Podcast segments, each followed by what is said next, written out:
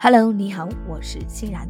Welcome to our daily motivation，欢迎来到每日正能量，坚持的力量。新的一天，新的自己，加油！OK，今天的这一句高能英语稍微有一点点长，但是我相信你一定在生活中经常听到它。那希望大家也能够用英语去表达。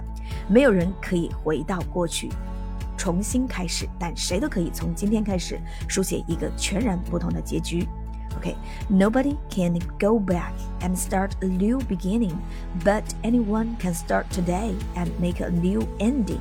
OK，让我们把这一句话分成两部分来记忆。首先，第一部分，Nobody can go back，没有人可以回到过去，and start a new beginning，开始一个新的开始。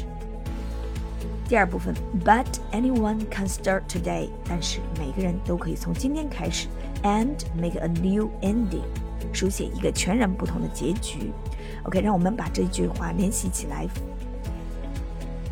记忆三遍。首先第一遍，Nobody can go back and start a new beginning, but anyone can start today and make a new ending.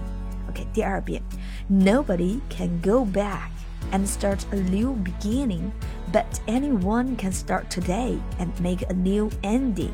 第三遍，Nobody can go back and start a new beginning, but anyone can start today and make a new ending.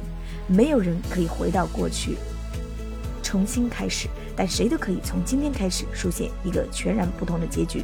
OK，新的一天，新的自己，别忘了给自己加油，每一天都是一个新的开始。